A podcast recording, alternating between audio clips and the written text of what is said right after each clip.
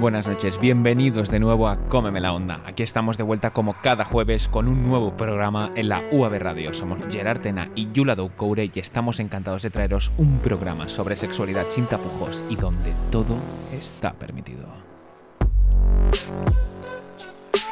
Eso es, un programa sobre sexo hecho por jóvenes para jóvenes. Quedaos con nosotros si queréis conocer todo sobre el BDSM y el Shibari. Cómeme la onda. Presentado por Gerard Tena y Yura Doucoure.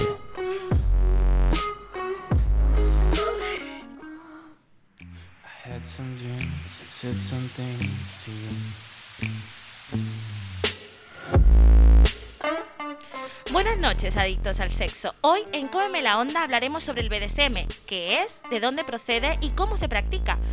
Os hablaremos también del shibari, un estilo japonés de bondage que va más allá de atar, ya que sigue unos principios técnicos y estéticos. Todo esto y más nos lo contará nuestro invitado especial, Dave Lasseter, experto en BDSM y shibari. Le preguntaremos sobre su experiencia, lo que para él significa y cómo hay que practicar el BDSM de una forma segura, libre y placentera. Tendremos también nuestro y popular Minutos Anónimos, donde cada semana flipamos con las cosas tan extrañas que les pasa a la gente. Y las sex songs de esta semana serán muy picantes, como siempre. Sí, sí, como lo oís. Estad atentos. Por último, os traeremos de vuelta una semana más Pinchito Pinchazo, donde nuestra compañera y productora Berta Sánchez nos traerá nuevos personajes a los que podemos felicitar o reprender. Quedaos si queréis aprender sobre sexo y sexualidad, evadiros de todo y pasar un buen rato. Esto es... Cómeme la onda.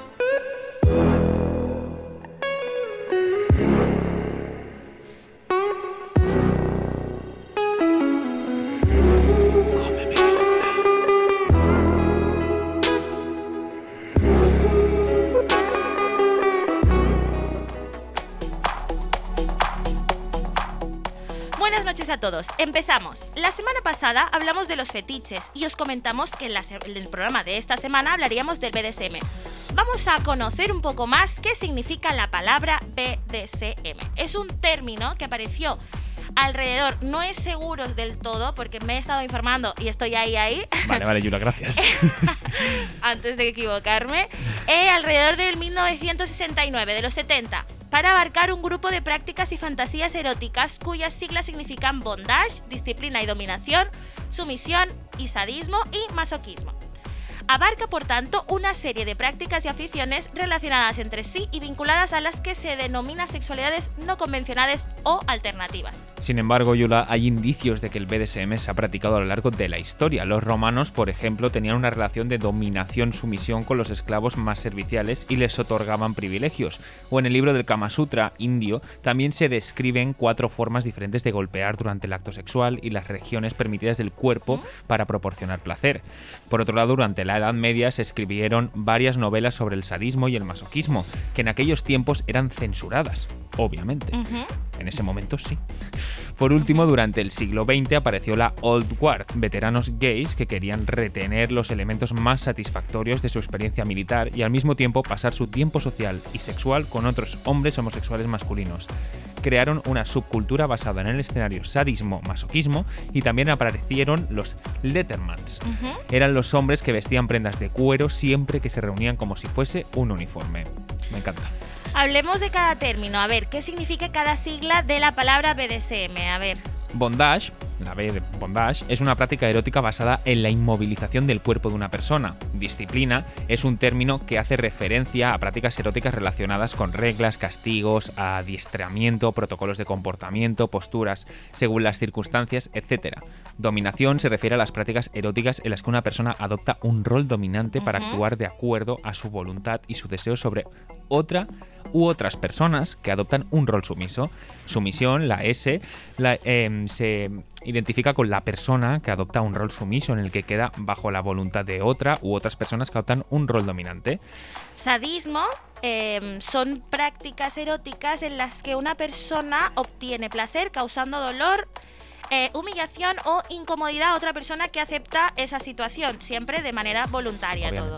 Masoquismo se refiere a una persona que obtiene placer experimentando dolor, humillación o incomodidad eh, mm, a manos de otra persona que acepta eh, ser eh, la que le haga, bueno, la que le haga esas cosas. Ah, la comunidad internacional vinculada al BDSM tiene, viene poniendo especial énfasis en que las prácticas sean SSC, es decir, safe, sane and consensual, seguro, sensato y consensuado. Término eh, acuñado en 1983 por David Stein. ¿Qué significa esto? A ver. Bueno, seguras en cuanto al conocimiento necesario sobre su desarrollo y sobre el material usado, así como la prevención de riesgos. Sensatas en cuanto a la capacidad razonable de decisión por parte de los actores, no alterada por drogas o bebidas alcohólicas y Ujú. acorde con la experiencia de cada participante, sabiendo diferenciar entre fantasía y realidad. Ujú.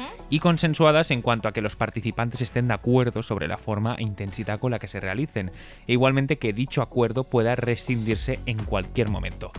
Dicho esto, ¿no? De haberos puesto un poco en contexto, vamos a hablar del tema principal de hoy, el shibari.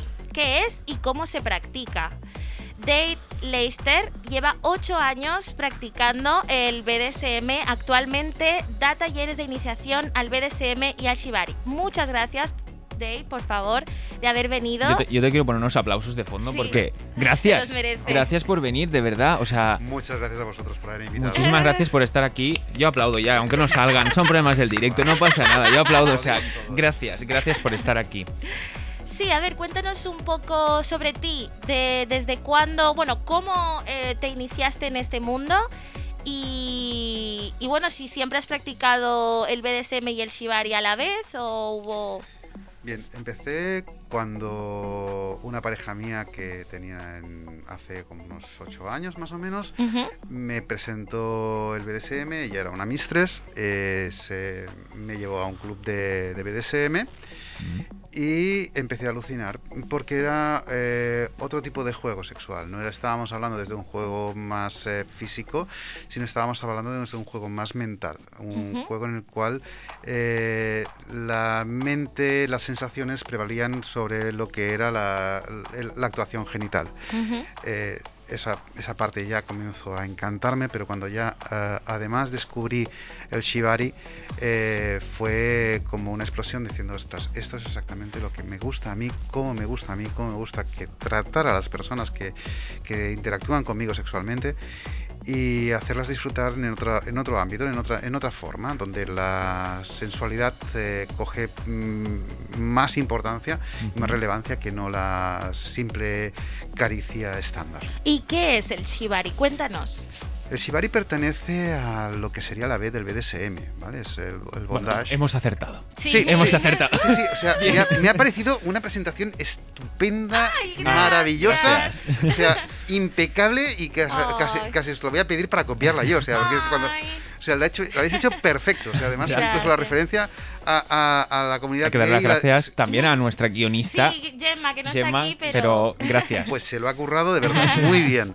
Eh, como decía, el tema del BDSM, del Shibari pertenece a la, a la categoría de la B, del bondage, Sí. ¿vale? Eh, entra un poquito también dentro de la de la dominación, pero bueno, estaríamos básicamente en el tema de la B. La, es una inmovilización de la persona con la cual estás eh, practicando el shibari, eh, que lo haces con cuerdas. Que a diferencia del resto de bondage, que puede ser pues con cadenas, puede ser con cuerdo, puede ser con fular, puede ser con una corbata, o sea, al fin y al cabo es parar a la otra persona, pero el, shibari es, eh, pasa más a una cuestión de, por una parte, mucho más técnica, donde necesitas eh, saber cómo hacerlo, por dónde hacerlo, y además es una situación donde cubres a la persona con muchísimos metros de cuerda. Esto al final, que parece como dice, bueno, le estás poniendo, la estás parando, la estás atando como si fuera una- un choricillo, en realidad, sí, eso alguna vez lo han hecho comentarios. sí. Eh, en realidad el tema es que estás añadiendo tantas mm, caricias como metros de cuerda estás añadiendo a la persona que estás atando. Luego además lo que estás concentrando muchísimo es la intensidad de toda esa fuerza que estás presionando, la estás enviando hacia adentro. Entonces la observación de las personas que están atadas eh, se sienten como muy recogidas, como muy interiorizadas, pueden explorarse muchísimo a sí mismas Y cuando comienzas a desatar, cuando comienzas a desnudar de, de cuerdas, vuelves a sentir esas eh, metros y metros que son al final aproximadamente unos 32 metros de caricias en- a lo largo de todo tu cuerpo. Guau. Entonces la explosión de placer en tanto en la liberación eh, es incluso al mismo tiempo lo mismo que cuando es en la, en la- en la opresión. Y un poquito es esto. Sí, y mm, he estado mm, leyendo que el shibari procede de Japón. Sí. ¿No? ¿Cómo es que, cómo crees que llega hasta aquí o con qué tipo de visión, al menos tú, la percibiste como para que tú quisieses, o sea, ¿qué, ¿cuál es la diferencia principal que te hizo eh, del bondage, mm, de- de- del BDSM, a llevarte a practicar el shibari, que es mucho más, como tú dices, ¿no? Eh, más sensual y, y que tiene, bueno, un significado podría ser diferente. Eh, vale. El, sí, efectivamente, lo que tú me has primero preguntado, efectivamente viene desde el Japón. Es eh, un arte marcial que se inició en- a mediados de la Edad Media, eh, donde los eh, cuando capturaban a alguien, eh, algunos eh, samuráis lo que hacían era atar a las personas eh, dependiendo del delito y la categoría social donde estaban situados eh, cada uno de los reos, ¿vale? Y dependiendo también de qué tipo de delito habían cometido, se les hacía otro tipo de atado. Vale. Eh, si era un atado que alguien que había hecho un delito muy grave, pero eh, era alguien de una clase mm, social baja, se permitían hacerle un tipo de mm, atado donde podía ge- generársele más dolor o cualquier cosa así. La importancia era de que cualquier cosa que se hiciera mientras que se atara tenía que mantener vivo al reo para luego poderlo ejecutar si era el caso, Sí. pero de otra manera mucho más salvaje. Eh, eso es el inicio. Eh, después fue evolucionando espe- mm, especialmente. Se dice que había, eh, bueno, la leyenda dice que había una, gay- una samurái que la capturaron, eh, la, ataron, eh, la desnudaron, la ataron. Eh, los samuráis, porque mm, le tocaba atarla porque habría hecho algo o estaba en contra de alguien, seguramente, y comenzó a sentir placer. Y a partir de ese momento descubrieron que el shibari era una cosa como decir, hostia, pues tú esto pone cachonda a la Pues persona. esto, pues esto puede, puede dar de sí. sí. sí. Claro, claro, dices, oye, bueno, si está, mm, puede ser que si ya esta mujer sí, pues oye, y a otros quizá también, ¿no? Entonces ahí también ya comenzó a incorporarse dentro de un poquitín de la cultura más erótica, pero siempre dentro de, una- de un concepto muy de japoneses. Ujú. Y fue a partir de la Segunda Guerra Mundial cuando ya hubo la apertura de Japón al resto de la comunidad eh, occidental, eh, donde se comenzó a descubrir. Entonces, eh, tanto americanos como ingleses que comenzaron a conocer el shibari como una situación de, que podían incluirlo dentro de sus prácticas sexuales, Sí. el bondage, se aprendieron y se lo transportaron a, a Occidente. Y a partir de ahí se comenzó a, a desarrollar y a, bueno, y a enseñarse un poquito más. En, aún así, los maestros japoneses siguen siendo los más Los tops expertos, del mundo, claro. o sea, son increíbles. Pero bueno, en Europa tenemos a grandísimos atadores, en Estados Unidos hay grandísimos atadores eh, y atadoras especialmente, que también que nunca se parece están como invisibilizadas. Pero hay tanto atadores como atadoras y eh, tanto modelos masculinos como modelos femeninos, a pesar de lo que las revistas y la Lo que- a Google se que vea se que, solamente mostrar. se vean a mujeres muy delgaditas Sí. y muy pequeñitas atadas. Vale. Entonces, ¿cómo decidiste tú empezar a, a- a practicar el shibari? ¿Qué es lo que te hace a ti, no sé, mm, que te entra ¿Qué la te remueve? curiosidad? ¿no? Sí, ¿Qué te- exacto. ¿Qué, qué te ha gustado? ¿Qué te ha gustado de Sí. eso? ¿Qué te ha no? gustado de eso? Sí. Sí, vale. Eh, lo primero que, que hemos de entender que el shibari es no solamente una cuestión tanto sensorial, que efectivamente lo es, o como una práctica eh, de sexualidad, que también lo es, sino que además también es una parte donde eh, hay una parte artística, una parte visual muy bonita, que es muy llamativa desde, desde el punto de vista del espectador. Esa es la primera parte por la cual me entró en los ojos. El ver a alguien atado, el- a alguien suspendido. Además recuerdo que era una, una imagen de, de mi expareja que estaba suspendida, que la habían atado y la encontré absolutamente erótica, estaba preciosa.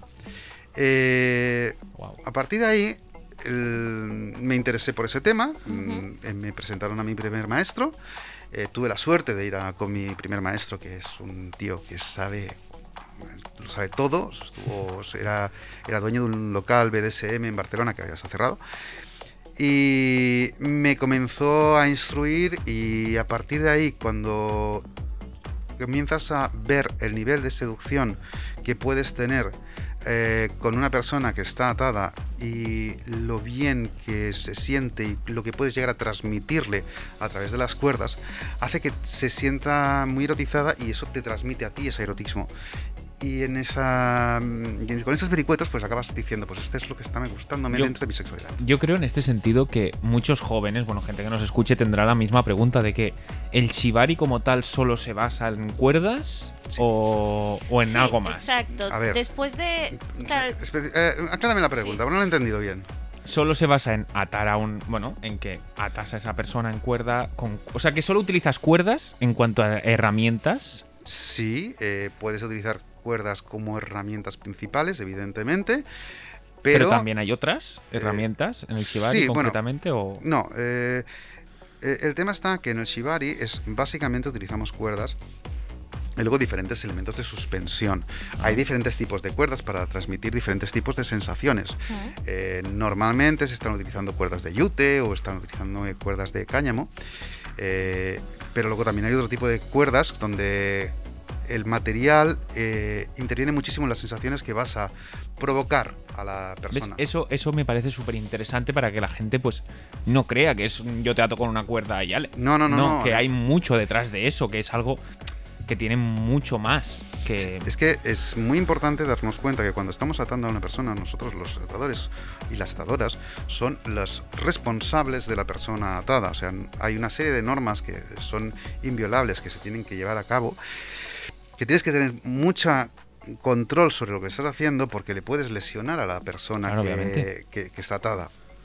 Entonces, lo que no puedes permitirte está ni en dejarla, ni en utilizar cualquier tipo de cuerda, ni hacerlo de manera descontrolada, sin aprender por cuáles son los puntos de presión, Claro. o dónde se pueden hacer, porque al final, si tú estás atando a alguien eh, y lo atas utilizando eh, un sistema de, de fijación un poquitín técnicas igual, Sí. pero que le haces, eh, le, le puedes pasar una cuerda por cerca de un nervio, le puedes provocar una lesión a la persona Claro. que Claro. está atada. Claro. O lo haces dentro de una articulación, puedes provocar una lesión. Entonces hay que tener Claro. mucho cuidado con eso. Claro, Entonces, no eh, se aprende de por, manera eso, fácil. por eso mismo dices, ¿no? Que tu maestro, ¿no? Te, te instruyó y te, y te dio, pues eso, ¿no?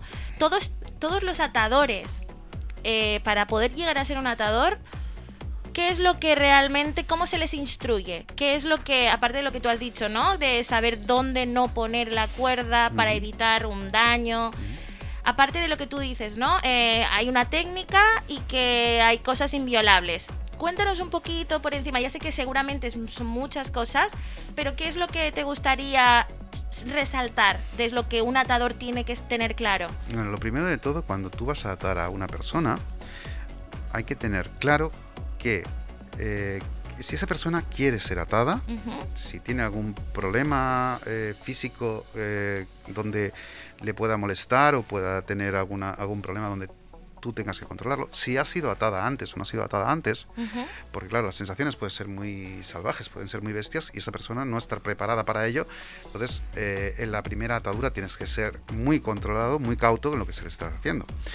El siguiente punto, eh, evidentemente dentro de, está, está claro que es el consenso, es eh, qué nivel de exposición o qué, eh, por qué zonas vas a querer, va a querer la persona atada que se pasen las cuerdas o por qué zonas no va a permitirlo. o sea, Eh, todo se llega a algo en común. o sea, Siempre, siempre, Sí, siempre. sí, el BDSM tanto. siempre se Sí, tiene sí. que eh, Consensuar, ¿no? Consensuar todo, sí, tiene que ser, Todo. eh, consentido y consensuado. O sea, no vale Y el. tiene que haber voy comunicación. Siempre, siempre. Siempre. Eh, además, el, el atador siempre tiene que estar pendiente si hay alguna, alguna zona del cuerpo donde no está, no coge una temperatura normal o si tiene un color, coge, comienza a coger un color extraño. O sea, siempre tiene que estar pendiente. Porque ¿cuánto tiempo pueden, puede durar? Es decir, a ver, puede ser el shibari sin suspensión, ¿En me imagino. suelo? Sí. y luego suspendi- suspendidos a través, bueno, una, me imagino una eh, bueno, Como una caña gorda. así No, por así pero, decirlo. Pero, ¿cuánto tiempo puede durar este, esta, bueno, esta escena, este escenario? Vale. Eh, Perdón porque te he cortado. No, no, no, no, no te preocupes, no te preocupes. Yo aquí estoy para cascar lo que me digáis. Eh, o sea, tú vosotros preguntad a tope. Mira, eh, tiempo. Eh, hemos de entender que el shibari no es algo de que tú tengas que estar eh, pendiente de cuánto tiempo vas a estar. Lo, que, lo importante realmente está en cómo la persona que estás eh, atada va a sentirse. Entonces, a partir de ahí se modera el tiempo. Eh, hay modelos profesionales que se dedican al shibari, donde yo las he visto en espectáculos y mm, se pueden estar allí media hora mm, o más, eh, atadas, suspendidas y, y ningún problema. Pero esas son personas que tienen mucho entrenamiento, que saben respirar perfectamente, que no tienen ningún tipo de problema, que saben muy bien a quién están siendo atadas. Vale. La suspensión, perdón, ¿eh? ¿se realiza cabeza abajo o, o la, con la cabeza hacia arriba? Vale, vamos, vamos a hacer una cosa, porque si no vamos a comenzar a mezclar varios temas. Primero, Vale. Vamos a, vamos a hablar Perdón, ¿eh? O sea, no, no, no, no, no, no, no, son no, o cosas sea, que- Sí, sí, no, no, o sea, entiendo, entiendo me- que estamos hablando de cosas muy no, me, raras. me crean mucha No, curiosidad, no, o sea, no, desde no, el es- más mínimo... Mm, sí, sí, Sí, sí, sí, sí. no, no, pero va- vamos a hablar de- del tema. O sea, vamos a poner. el- primera pregunta es: eh, ¿el shibari se puede hacer en suelo? Significa que la persona atada va a estar en contacto siempre con, con el suelo, puede estar de pie, puede estar de rodillas, pero siempre va a estar en el suelo, eh, siempre va a estar en contacto con el suelo. Puede, tener, puede haber una semisuspensión eh, y puede haber una suspensión. Una suspensión significa que la persona que va a ser atada va a desprenderse completamente del suelo, va a estar suspendida completamente. Hmm. Eso le va a provocar una sensación de estar volando. ¿vale? Y la su- semisuspensión es ah, aquello de que va a estar con una parte del cuerpo tocando el suelo y otra parte va a estar suspendida, Vale. ¿de acuerdo? Eh, esas sensaciones como de muy inestabilidad y es como muy frágil que también se busca a veces esa situación. Vale, el tema de la suspensión. Eh, el tema de la suspensión no es que pongas a una persona boca abajo. El tema está en la suspensión. Puedes ponerla boca abajo, puedes ponerla de lado, puedes ponerla de costado, puedes ponerla boca arriba, Como puedes ponerla boca abajo, puedes poner como quieras. El tema no está en eso, el tema está en qué sensaciones vas a querer transmitir. Como atador, tú eres el responsable de la persona que está siendo Obviamente. atada. Por lo tanto, eh, eres el que va a dirigir esa situación y tú vas a querer representar o ver qué sensaciones vas a querer transmitir. Eh, siempre o casi siempre va a ser dependiendo de cómo veas a la persona atada. Eh, si tú ves a una persona que está llevando y está fluyendo muchísimo y está gustándole muchísimo, pues igual te vas a atrever a hacer cosas más atrevidas y puedes hacer una suspensión invertida, que es boca abajo, colgando con la cabeza eh, tirando hacia el suelo. Cuanto más eh, cerca del suelo eh, pase, si es una, un volcado rápido, pues es mucho más impactante, un rollo Dragon Khan. Eh, también puede ser una cosa como muy como muy fluida y hagas bajar a la persona y vaya moviéndose de manera muy mm, eh, muy líquida, muy fluida, muy, muy normal, muy, muy, muy sensual. Eh, eh, puedes hacer sesiones mucho más duras, mucho más intensas. Todo dependerá de la persona que va a atar y cómo lea el atador a la persona que va a atar. Vale, has hablado de transmitir emociones, ¿no? O, o sensaciones, eh, tanto a la persona que está atada, ¿no? La persona que ata, como a los que puedan llegar a ver. eh, o sea, quiero decir, hay gente que suele. O sea, para empezar, claro, puedes tenerlo, puedes hacer shi- shibari en un lugar privado con tu, con tu compañero, tu compañera. Eh, pero suele ser una práctica, o sea, suele ser una escena que suele ser más visual para otras personas que no que no que no participan, que están puede ser un espectáculo absolutamente. vale. O sea, puede ser Eso es un lo que show. me- Sí, O sea, sí, sí, no, de hecho, de hecho se hacen shows. Eh, normalmente eh, esos shows se suelen pasar en hacer en locales eh, tipo locales de BDSM o locales liberales. Eh, en- luego, si haces eh, en fiestas privadas o que sea, donde a veces te piden, oye, pues puedes tratar tal, y si te gusta y tal, y la demás gente, pues sencillamente ve. Esto es como no como no es una cuestión de un, de un sexo coital, es una cuestión muy sensorial, es una Sí. cuestión muy bonita de ver. Es algo que además se suele salir de la norma, con lo cual suele ser un espectáculo que gusta porque ves la- las sensaciones de la persona atada, ves cómo se está moviendo, cómo está fluyendo, cómo el atador eh, toca a esa persona, cómo la mueve, cómo la distribuye su energía. Y entonces es un espectáculo Porque- que generalmente se puede ver. En ese sentido, una sesión de Shibari, ¿sí? ¿en qué se. O sea, si por ejemplo tú fueses a hacer una sesión de Shibari con cualquier persona, ¿en Sí. qué se basaría? O sea, una sesión en qué se basa.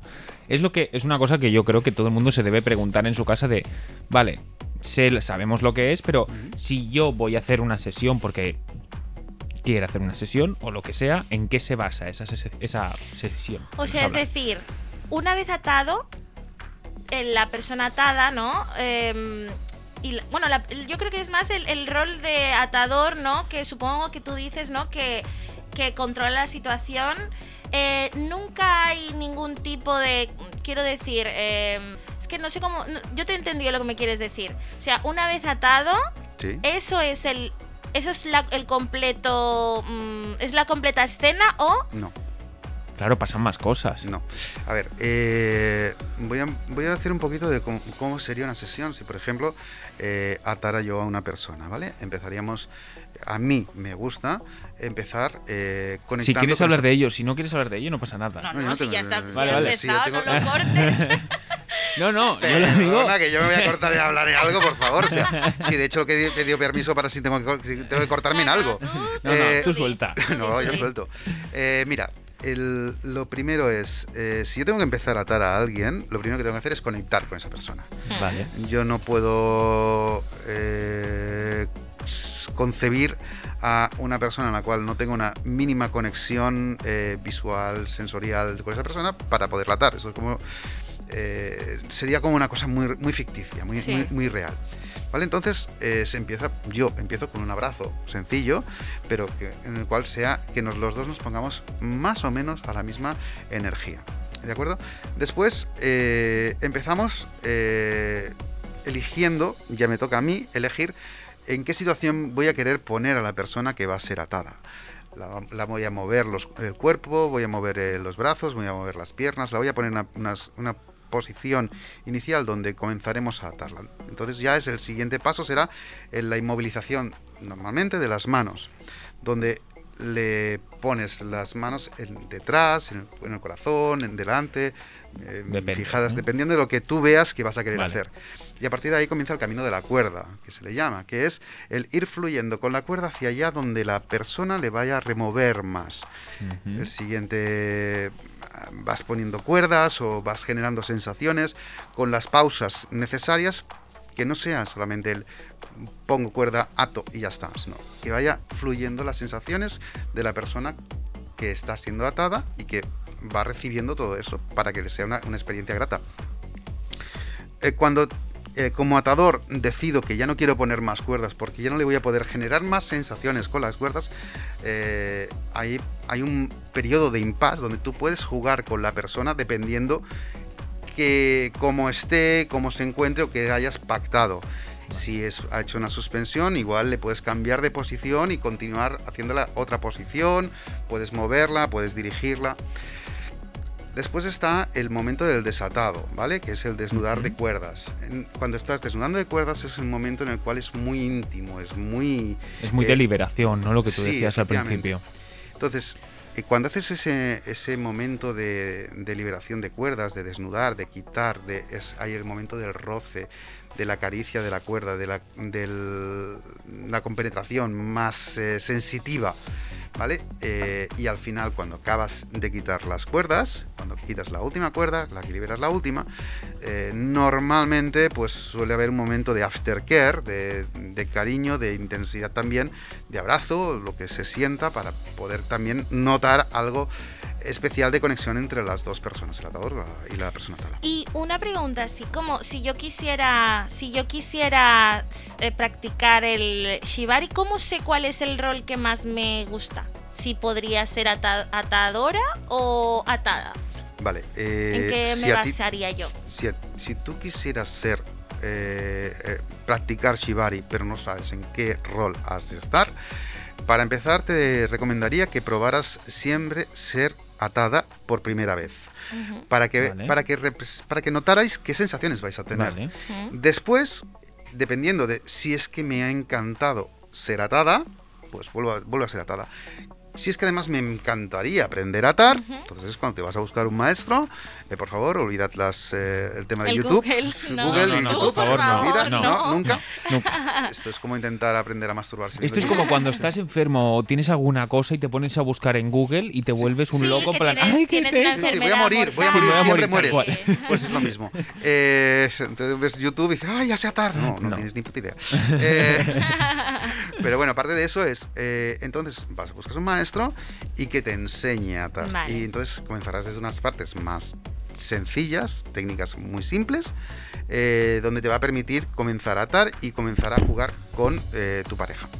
Tú ahora estás ofreciendo talleres, ¿verdad? De Sí. iniciación al BDSM y al Shibari. ¿Qué es lo que real, bueno, qué es el obje- cuál es el objetivo de estos talleres? O sea, ¿qué es lo que tú esperas enseñar o quieres enseñar y qué quieres que aprenda la gente que aprende de ti? Vale, eh, yo en los talleres de iniciación al BDSM o talleres de iniciación al Shibari, lo que pretendo siempre es enseñar que haya eh, hacer estas prácticas de una manera segura, eh, sensata y sana, eh, que se a- aprendan desde la base, desde la senci- sencillez y que cada una de las funciones, tanto si es un taller de iniciación al BDSM, pues cuáles son los roles, cuáles son los pactos, cuáles son eh, las situaciones, dónde se tiene que situar cada cosa, más que aprender a jugar, eh, porque en sí aprender a jugar es fácil, pero si no sabes Tienes que todo lo aprender todos los demás, pasos previos, como Claro. muchas cosas en esta vida, ¿no? Claro. Siempre tienes que formarte antes para poder ejecutar algo de una forma precisa, concreta y bien y hacerlo bien, ¿no? Sí, sí, pero oye, fíjate que en la sexualidad normalmente la gente va a saco. Dice, Va a "Oye, saco, yo sí, tiro sí. millas y oye, a mí Sí, no me importa y aprende y mucha gente bueno muchos jóvenes Bueno. han aprendido del porno que me parece una cosa que bueno que no que se debería aprender bien es yo creo que la sexualidad Bueno, hemos es que hecho el porno muchos al final es una película. O Sí, sea, hemos hecho- Pero, pero hay, por- hay, hay pornografía y pornografía. O sea, ahí está una pornografía Ya, pero la mainstream gente, para. la mm, gente que consume pornografía, que, que es muy joven, hay Bueno. gente, hay mucha gente que Es que hay consume que saber buscar también, Sí. ¿no? De eh, dónde evidentemente, como en todas las cosas. y que consume pornografía pues muy mainstream, muy de pues, Sí, de- a ver, de- básicamente al final eh, la pornografía es un señor que tiene una cosa muy grande sí, entre las piernas. bicho. eh, Un pene, hay que tremenda decirlo. tula. Bueno, sí, sí, tiene un pollo increíble, sí. Eh, ya lo he dicho yo. Eh, que a- al final tiene a dos personas o una persona que es una chica que tiene una cara como muy, ay, qué, qué cosa más bonita que me están haciendo metiéndome mm, directamente sin haber hecho preliminares ni nada y Sí, con lo bonito que son los preliminares. es maravilloso. Es que con lo bonito que son Me y con lo encanta, guay que son, es que a mí que me con, lo- encantan. con lo chulo que es un beso. O sea, Es es, que, que- por favor. Me encanta. Yo, yo con eso, yo ya transmito mucho más. O sea, Hombre, no sé. es que el sexo no es solo el coito. No. No, no, no, no. o sea, es que definitivamente el No, sexo no, no. es coito. O sea, No, para mí el es coito todo- es coito, sí, sí, ya está. Claro, para mí sexo Total. es todo lo que lo envuelve, preliminares y como si te quedas en los preliminares, yo estoy O porque igual de al bien. final el sexo es, es una... Al final no tiene por qué acabar en una penetración, sino realmente es que el placer se puede sentir de muchas, muchas formas, y de muchas maneras, obviamente. Por supuestísimo, es que no solamente es que tengas que tener el, eh, eh, la, la- la penetración, la penetración, vuelvo a decir, es lo digo, digo siempre, o sea, follar es mainstream, absolutamente. Hmm. Eh, lo hace hasta el más tonto y con una persona que no necesita Claro. eh, consentimiento casi o, o un consentimiento básico. Pero eh, la seducción, el, el cariño, la intensidad, el, la- el- el trabajo mental, el que nos eh, gustemos, eso ya, eso ya puede empezar con la sexualidad. O sea, el sexo Claro. puede empezar de, de previo a una cita, eh, pensando en la persona con la que vas a estar y cómo vas a estar y qué, con qué situación vas a estar, preparando el ambiente, eh, jugando con todo eso eh, y puede llegar a ser muchísimo más placentero que no sencillamente el rato que estés de coito. Que, Claro, bueno, no, y además a veces es muy insatisfactorio, o sea que al final uno disfruta más soñando y pensando en cómo va a ser el, el- el encuentro sexual, que es al final el, el- más psicológico y es más... Siempre, al final la- eh, hemos de tener en cuenta que el sexo está en la cabeza y el resto Sí. son herramientas. Ujú. Y como no nos caigamos, no nos pongamos estamos ya en esa, en esa tesitura, al final acaban siendo Bueno. pues en experiencias que son muy Bueno. Sí. no tan placenteras. Bueno. Sí, o o presionarse mucho por tener sexo, eh, que es el coito, y bueno, O olvidar por llegar todo al orgasmo. demás. Otro, nosotros hablamos mucho en unos programas que hicimos sobre los orgasmos, que hicimos dos Ujú. programas que están en Spotify, que invitamos a escucharlos. Sí. Hablamos mucho sobre eso también, de presionarte a, a querer llegar, a querer llegar, y si A no llego no disfruto. super orgasmo y si Ah. no, claro, ya esa presión que tú te pones y que te olvidas de que todo está en la cabeza y que solo quieres el, el- el- Sentir. Sí, esa obsesión es cuando ya dejas de olvidar, o sea, ya te olvidas de todo lo demás, que es lo más importante, ¿no? Que haya un conjunto de emociones que te haga pues sentir esa persona o incluso tú mismo. Pero claro, si solo te importa el hecho de llegar al orgasmo, que sea con penetración o, o con tal, te olvidas de todo Bueno, lo demás. Yo creo que nos hemos ido un poco del tema, pero volviendo a ello, Perdón. no, no pasa nada. si No creo aquí que sea somos- yo, o sea, Aquí somos, aquí somos nosotros todos. Eh, últimas dos preguntas así rápidas que nos gustaría hacerte. Primero, ¿cuáles son los riesgos de practicar el shibari en este caso? Vale, los riesgos si no sabes lo que estás haciendo, puedes eh, provocar lesiones, eh, en algunos casos lesiones que son de mucho tiempo de, de recuperación. Eh, ese es uno de los más fáciles. Hay otro, una, una cosa asociada a ese riesgo y es que la gente eh, hoy en día con el con Instagram y tal siempre quiere hacerse fotos y eh, pueda dejar a la persona atada, mm, atada eh, irse a buscar la- el móvil para hacer la foto y la persona que esté atada pues eh, se, Mm. se encuentra eh, desvalida. Si se cae, eh, no tiene las manos normalmente Claro, libres no- para no poder está- separar y tiene que arreglarse la, la ortodoncia. Eh, La un- ortodoncia. es, una, Sí, es, sí. es uno de los riesgos bastante... Sí. Más tampoco te piensas que sea una cosa tan rara, ¿eh? O sea, No, ya, ya. tengo el móvil por allí, mm, esta persona está atada, eh, la dejo, se mueve, te cae, mm, mierda. Ya. A ver cómo explico esto yo en urgencias. Claro. Eh, sí, sí, total. Eh, primero lesiones, primero eh, como estas. Y luego además, si no está realmente consensuado, si no está realmente sabido qué es lo que está haciendo, es una sensación que puede ser alucinante, pero también puede ser muy, Muy agobiante. Entonces tiene que tener... Siempre consentimiento.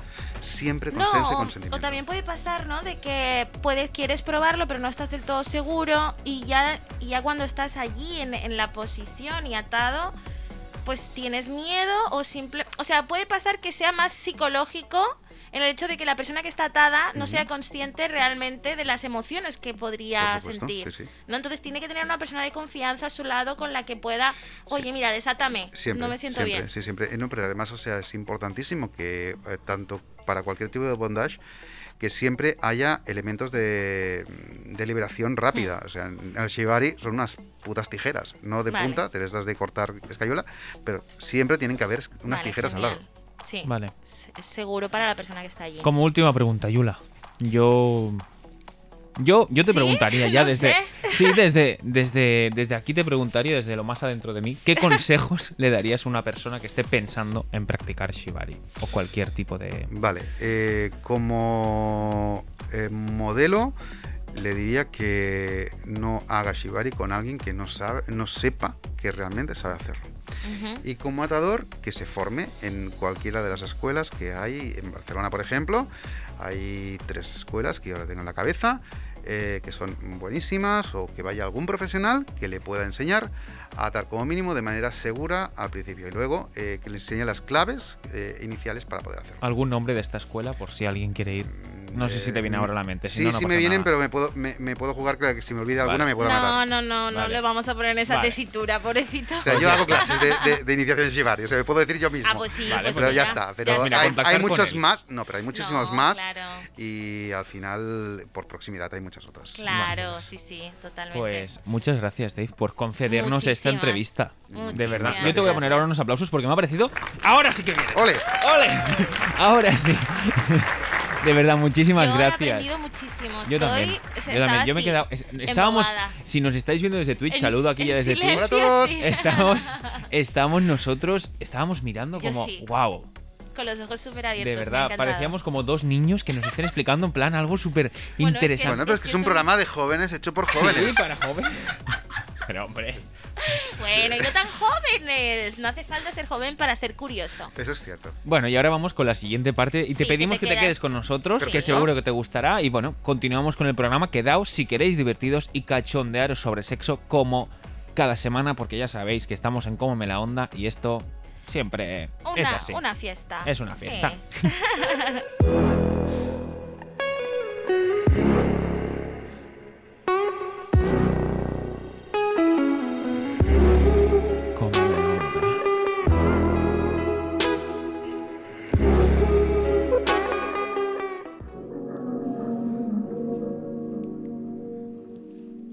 Volvemos con nuestro querido Minutos Anónimos, la parte más cotilla de Come de la Onda. Sabemos que os encantará el salseo del bueno al igual que a nosotros. Recordad que si nos contactáis por Instagram nos podéis contar las experiencias más surrealistas y randoms que hayáis vivido teniendo sexo. Fuera la vergüenza. ¿Qué mejor forma que contarlo y reírse de ello? Mandadnos vuestras experiencias y os escucharemos encantadísimos. Cada semana hay nuevas anécdotas curiosas y divertidas sobre las peores experiencias sexuales que no dejarán indiferente a nadie. A ver, Así es. ¿qué nos Mira, hoy os traigo dos experiencias porque no creo que nos dé tiempo para más. Ah. Pero os traigo dos. Una se titula Vaya grupito. Vamos a oír cómo. ¿Cuál es esta experiencia? Esta historia es un poco surrealista, ¿vale? Yo comparto piso con cuatro compañeros y el verano pasado, pues una- uno de ellos traía una amiga de vez en cuando y la cosa era que cuando la traía teníamos que hacer dos cosas, o bien ponernos una película en el salón para mitigar el, el sonido, o bien sal- irnos, de, irnos del piso porque eh, era divertido un rato, luego ya era como, bueno, o nos ponemos todos cachondos o, o qué, ¿Una porque la chica gritaba Sí, mucho. sí, sí, se traía una. Eh, A una el caso amiga. fue que uno de estos días la trajo, todo normal, ya íbamos a ponernos a jugar a la Play Ay, Dios mío. y de repente salió nuestro amigo en calzoncillos Ah, y nos dijo, ¿podéis venir un momento? Nosotros nos quedamos como, ostras, eh, vale, ha pasado algo, ¿Qué está a la chica le ha pasado, le ha dado un yoyo a la chica o algo de, de tanto placer, no sé. Total, que fuimos, al- nos acercamos a la habitación, nos quedamos así en el marco de la puerta y a la mitad vimos que la chica estaba toda atada, con los ojos vendados, no amordazada, pero luego por lo que entendimos sí, porque no la oímos gritar. Y el chico nos dijo, eh, o sea, no, a nosotros no, le dijo a la chica, ¿puedes repetir lo que me acabas de decir? Y la chica le dijo, bueno, nos dijo a todos, eh, que, que queríamos, o sea, quería que entráramos y le azotáramos en el culo, todos nosotros, uno por uno, y luego que nos marcháramos. Dios. Total, que al final nos reímos un poco, pero acabamos entrando, la azotamos y acabamos saliendo. Y bueno, ellos acabaron de hacer lo que, lo que tuvieran que hacer. Y eso ya nos quedamos como, what the fuck. Dios bueno, mío. a ver. De ahí, para que tengas claro, esta es una sección donde la gente explica cosas raras que les ha Sí, pasado. sí, cosas randoms como puedes ver. Sí, Sí, y-. Además me ha gustado mucho que lo esté explicando un orco. Sí. Esta, esta voz no... le, hemo- le hemos tenido que modificar Ah, para vale, el anonimato. Esta es la gracia de esta Es la sección. Vale, vale, minutos anónimos. No, Me he quedado pero. flipando. A ver, claro, una vez estamos hablando de. est- O sea, claro, esta, esta anécdota encaja perfectamente. Sí, sí, quizás, con el programa. Pues con el- la temática de hoy, ¿no? No sé, no me parece tan, tan fuerte después de todo lo que hemos aprendido hoy. A ver, o sea, yo he entendido que tenía que había Bueno, que eran una- amigos una, fa- que- una familia en plan de diciendo, oye, mi amiga qui- que está aquí atada y, y- y con los ojos cerrados, o sea, o sea, tapados, que está en una privación sensorial, eh, está deseando que vengáis y le azotéis todos. Sí. Eh, Así era. Vale, pero luego con happy ending de todos o no. No, es que no, no ha quedado muy claro que eso, se ¿no? quedó, bueno, que se quedó flipando. No, No, lo sé, no sé si habrá habido happy ending, que nos envíe un segundo audio. Yo ahora mismo me he quedado con aquello diciendo, bueno, Claro, pero y tío. No, y luego participaron todos los demás chicos con la chica, que puede ser una fantasía maravillosa. Yo he entendido que el- los chicos, porque era un amigo que se trae a una amiga siempre. Una Mm. de esas veces. Eh, Claro, ellos se ponen la hace- película en el comedor para mitigar pero el una de sonido, esas para veces le pide la chica que está allí en la habitación que les azoten, pero que después de azotarla ya no hay nada más, que se fueron, porque ¿Oh, sí? ella No. dijo, Yo- yo es- azotadme y os podéis ir, o sea que y salís todos. Yo he Pero- entendido eso, pero queremos una segunda. Sí, Una sí, segunda a- a, parte, mí, porque- a mí me ha quedado con. Claro, porque si te, Te tienes ojos tapados, o sea, él, podía, él podía haber hecho voces y no azotar sé. y quedarse tan a gusto, o sea, mm, claro, no sé, o sea. no sé, esto es, esto es intrigante, quiero saber la segunda parte. Hola, te voy a azotar. no sé. No, un pero poquito estaría- más de lejos, un poquito más de Sí, cerca, así bueno, como. No jugando, sé. en plan, te pones aquí, claro, desde lejos. A mí lo que me ha gustado mucho está que estuvieran viendo, que estuvieran, estuvieran jugando a la Play mientras los otros estaban follando en la habitación. Sí, bueno, si cuando vives Son cosas que pasan. Yo he sí. Vivido muchas situaciones así de, de decir, bueno, pues a ver qué hago Sí, ahora. sí, o en la misma habitación. Este o- verano, por ejemplo, a mí me pasó, lo voy a decir aquí, claro. Venga, va, Yo estaba en mi casa, estaba en mi casa y bueno, pues me invité un amigo y una amiga y claro, pues eran las 3 de la mañana y estaban ahí dándole duro al- a la zambomba y claro, yo me enteré de todo y que si te pego, que si no sé cuánto, que si yo me- bueno, y encima habíamos bebido alcohol la noche pasada y yo estaba ya cagándome en su puta madre. Y entre, entre eso y que cada semana yo, los vecinos de enfrente de mi casa, los vecinos de al lado, porque yo vivo en un piso, bueno, pared con pared, yo, mi comedor está en el la pared con el comedor de, de mi vecina. Susi se llama, muy maja. Le envío un saludo desde aquí. Hola, Pues, Susi. Entre que eso de mis amigos, que si no sé cuánto, y Susi que folla cada semana, que parece que vaya a conseguir una olla a presión, al final de la semana yo ya, yo ya no sé qué pasa. Entre eso de escuchar, y claro, yo me tengo que poner el volumen súper alto porque yo ya soy experto Ay, en escuchar al resto. No se come delante de los muertos de hambre. Eh, Yo he decir que, o sea, sí, no, la importancia del pan siempre está dependiendo del hambre que tienes. Pero que. Claro, o sea, porque si tú fueras el que estás follando tampoco tendrías mucho problema con eso. No. Pues, o sea, Hombre, pero ahora que se joda, ¿sabes? Ah, no, no, no, sí, sí, no, no, pero me refiero que si, si estuvieras follando al mismo tiempo que ellos, Ah, que pues todos tampoco- juntos. Ya, Esto ya, ya está, sí, no pasa nada. No. Sí, lo Pero que si pasa no, que como no es estás ahí- caso. Coño, pero es que es una cuestión al final de decir, joder, invita, coño, invita. Le voy, le toco. ¿Tienes sal? Oye, ¿me puedo unir? No, sí, en plan de. mm, eh, cambiamos de turno, o sea. O sea, necesitas relevo, no sé, o sea, en las. Olimpiadas Pero puede, ¿no? Te lo juro, yo tengo vaya. O sea, yo, porque estoy. No sé, no sé si estoy loco o algo, pero yo a veces grabo los audios porque después mis amigos no me creen y se los enseño. Pero le meten tremendos azotes a la pobre mujer, mi vecina. Bueno, pero sí está. No, pero ella está gozando, pero goza. Pero, Exactamente. joder, ¿cómo Pero a goza? ti, a ti te da como. te impresiona, O quieres sea, decir. está, No. no, está entre la envidia y el miedo. O sea, Sí, sí. No, no, yo creo que es más envidia que miedo. Pero Bien. bueno, aquí ya cada uno como vaya. Bueno, vamos con la siguiente experiencia que yo me voy por las ramas. Ya lo sabéis. Bueno, la siguiente experiencia se titula Crepúsculo. Vamos a ver cómo suena. A ver. Pues sobre esta clase de prácticas, eh, recuerdo que estuve saliendo con un chico eh, en mi época gótica que, era encanta.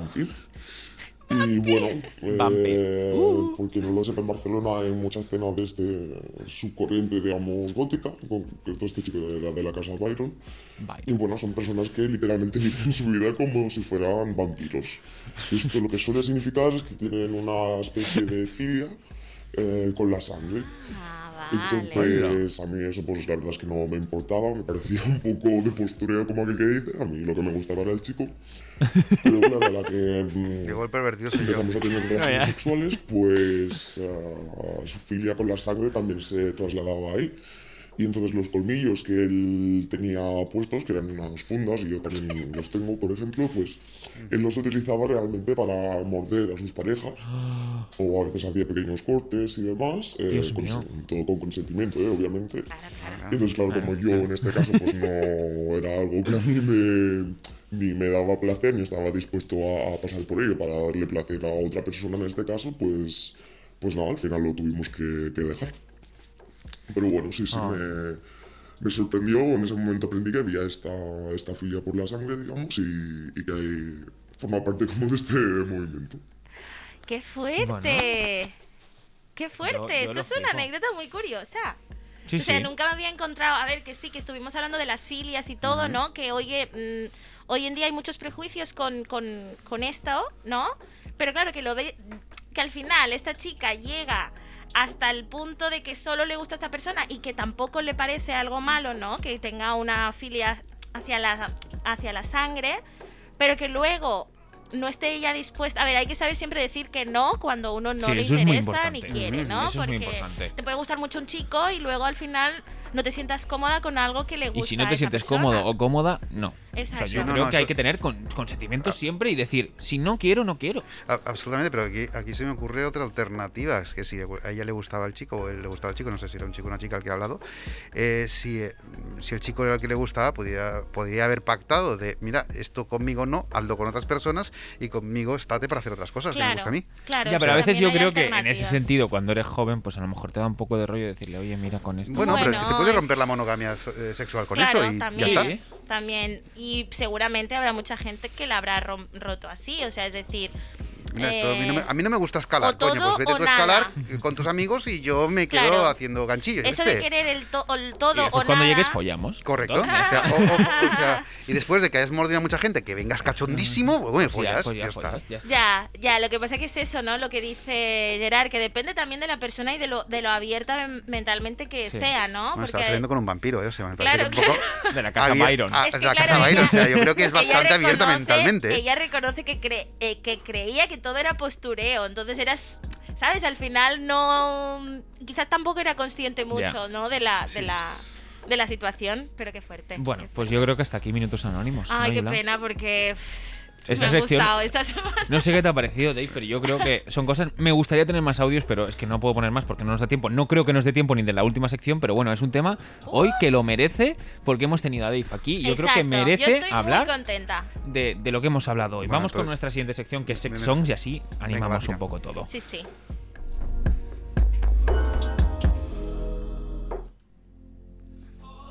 Mmm, six songs.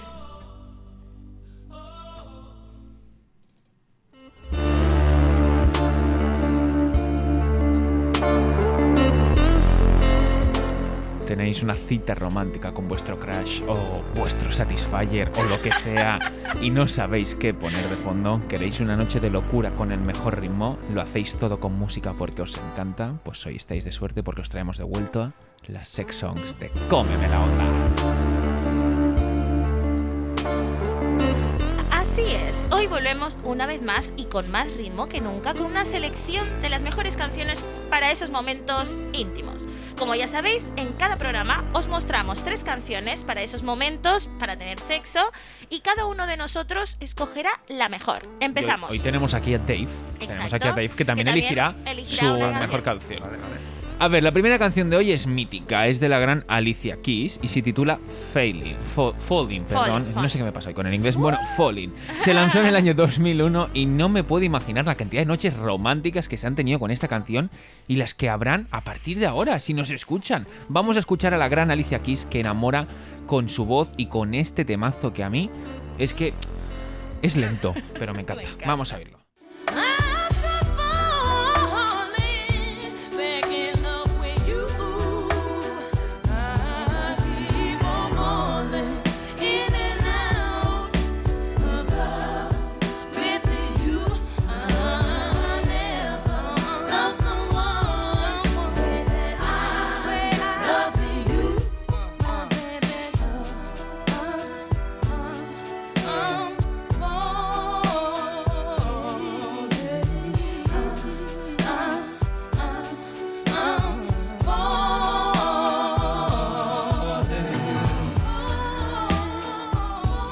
Bueno, y no sé qué os parece esta canción de A mí. Alicia Keys siempre me ha gustado y esta ya la había escuchado hace mucho tiempo.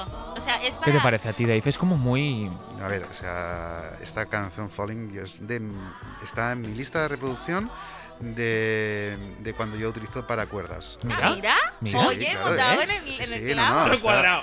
Ah, no, o sea, a ver, de hecho, yo estaba pensando de que a ver si teníais eh, canciones nuevas para poderlas ir incluyendo. o sea, que Ah, espero que las otras dos, Y nos gustaría que también nos digas alguna canción. Si se te viene ahora alguna a la mente hasta el final del programa, Sí. que nos digas alguna y así la podemos Claro, añadir a nuestras sex songs. Vamos con nuestra siguiente canción. Yula, ¿cómo se titula? Pues la siguiente canción se, se titula I Don't Wanna Miss a Thing, que es de Aerosmith. Y estoy segura de que los más veteranos que nos, han- nos escuchan la han oído muchísimas veces. es una canción que se lanzó en el año 1998. En el año que nací yo, ¿no Sí, cierto? qué bebé. Eres muy bebé. Ya, soy un niño. Sin comentarios. Y fue un éxito rotundo. Pónmela, Jerry, a ver. Vamos a ver cómo suena este I Don't Wanna Miss a Thing de Aerosmith. Cause even when I dream of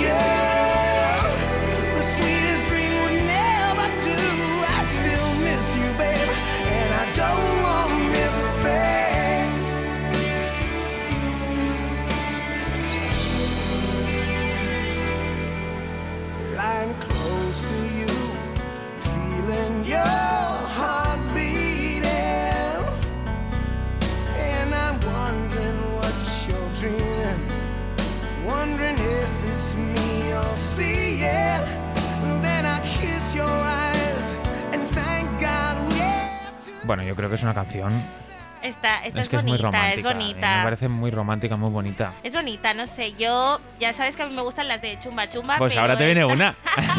ya, ya, ya lo he visto. no sé qué te parece a ti esta Dave. Hombre, a ver, estos son. Es, es un clásico. Es un y clásico. A mí me encanta eh, el hard rock. O sea, está muy bien. Tanto como canción polvera no la veo, pero. Pero para Sí, ponerla no, de fondo, así de- una de- canción romántica de. Bueno, este, yo creo que es para, para lo que hablabas antes de los previos, ¿no? O sea, para cuando Sí. estás en la, Sí, ce- sí. en la cena, en la copa, el, como genera Sí, música, genera ambiente. Todo cuenta, todo cuenta. El ambiente no empieza desde el, el inicio del coito, sino desde No, no, no, no, no, pero na- nadie ha hablado de coito. ¿Quién No, ha hablado no, de coito? ¿no? ¿Quién de follar y follar? No, No, no, no, para estamos nada, para nada. Bueno, vamos con nuestra última canción de hoy, que sí, Yula, es de duro, duro contra el muro, como Vale, le decimos nosotros. Hoy vuelves a estar de suerte porque traigo esta canción que seguro que te va a flipar y no sé a ti, Vale, Dave, a si te gustará, pero vamos a verlo. Hasta ahora todas han sido súper así románticas, tranquilas, pero la de ahora rompe con todo eso y te da ganas de, de uff, de lo mejor. Es que no lo hablo. Se titula Sex, Drugs, Alcohol y obviamente ya sabéis, mm, por, ya, ya debéis saber por dónde van los tiros. Se lanzó a finales de 2019 esta canción y es del artista Black eh, V, Neck, para que lo podáis buscar. Os deseamos con esta canción una noche de locuras. Eso sí, siempre con precaución y con este gran temazo de Sex, Drugs, Alcohol que a mí la verdad es que me flipa. Vamos a, irlo a ver qué os parece. Sex, drugs, alcohol, you can help me do them all. Sex, drugs, alcohol, you can help me do them all. Esto, es que esto, bueno, hay que disfrutarlo porque es un temazo. Para mí lo es. Sí, sí, no, no. ey, temazo es. Ahora, pero vuelvo- yo creo que es esto que decía, que, o sea, empotrar a este, a, a este ritmo, Es- coges es plato. Sí. No, no, coges plato. O sea, es, decir, o sea, es, eh, lo que podría hacer ahora mismo el, eh, un, un No sé vampiro qué- de True Blood. O sea, es la única opción que se me Es ocurre. lo único. No sé, a mí me gusta A mí mucho. me Ahora gusta vamos, mucho el ritmo. vamos a ver cuál os ha gustado más. Dave, hoy votas tú primero. ¿Cuál te gusta más de las tres? Mm, Alicia Keys. Alicia Keys. Alicia Keys. Alicia Keys tú también. Hoy es que Yo me- hubiese votado a esta porque me gustaba mucho. Ay, cariño, Pero lo sí que es verdad que- siento. No, no, pero tú puedes votar a esta. O sea, Hombre, es que, claro, yo o sea, voto a tú esta. votas a esta. O sea, no, yo hubiera. No, no, no, tú votas a esta. Pi- Pierdes, pero Pierdo, votas a pierdo. esta. Acabo de perder porque la canción que ha ganado hoy es, es bueno, este temazo. Es acordaros y apuntaros el, bueno, el título de la canción, ya sabéis. Apuntar a la lista y disfrutad más que nunca con este ritmo que es Falling de Alicia Keys. Y seguid nuestro perfil de Spotify donde podréis encontrar una lista con todos estos temazos y con nuestro podcast por si os habéis perdido alguno.